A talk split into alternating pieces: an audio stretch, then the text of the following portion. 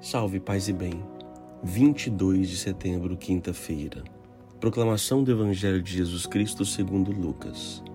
Naquele tempo, o tetrarca Herodes ouviu falar de tudo o que estava acontecendo e ficou perplexo. Porque alguns diziam que João Batista tinha ressuscitado dos mortos. Outros diziam que Elias tinha aparecido. Outros ainda que um dos antigos profetas tinha ressuscitado. Então Herodes disse: Eu mandei degolar João. Quem é esse homem sobre quem ouço falar essas coisas? E procurava ver Jesus. Palavra da salvação.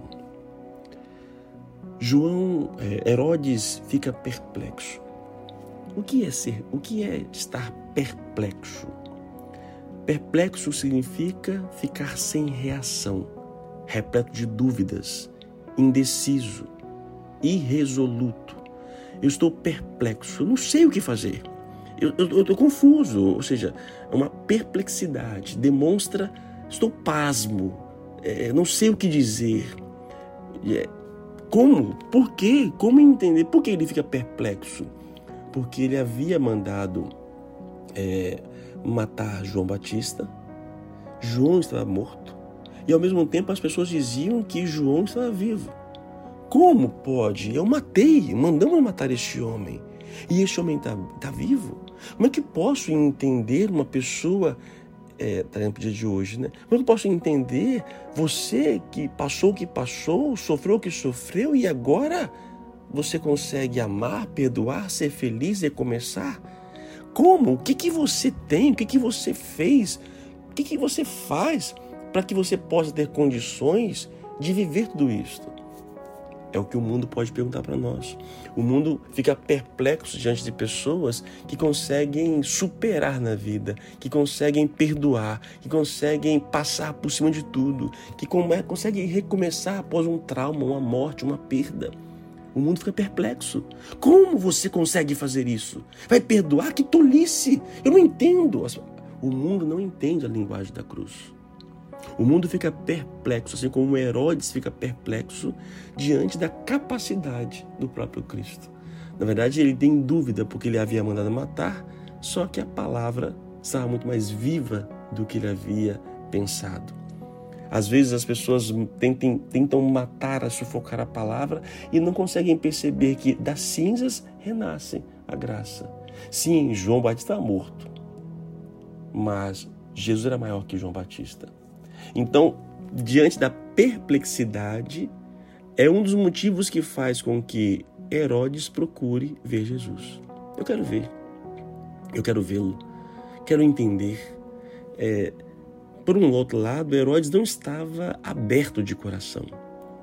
Vai lavar as mãos, Pilatos vai lavar as mãos, ou seja, é, é, todos eles vão não ter, se não se converter, Procurar ver alguém não quer dizer querer conhecer alguém, ter intimidade com alguém.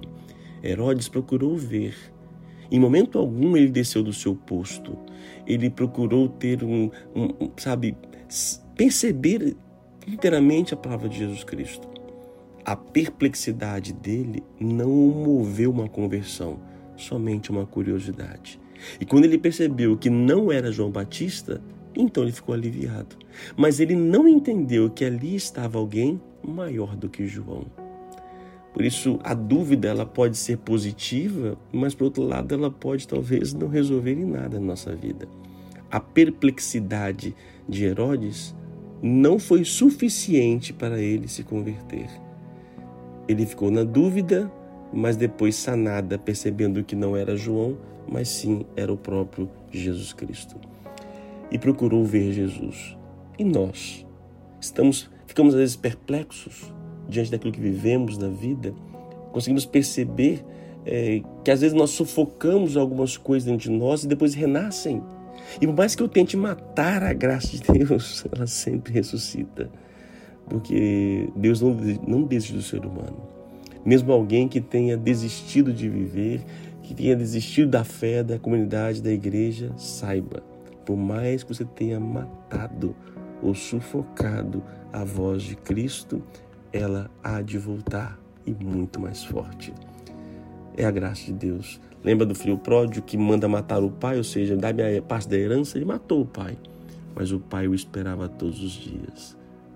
Isso causa perplexidade. Como é que pode? Eu matei a fé, eu matei a comunidade e ele me fala de amor? O amor está vivo, eu ainda tenho espaço? Isso é, isso é motivo de perplexidade.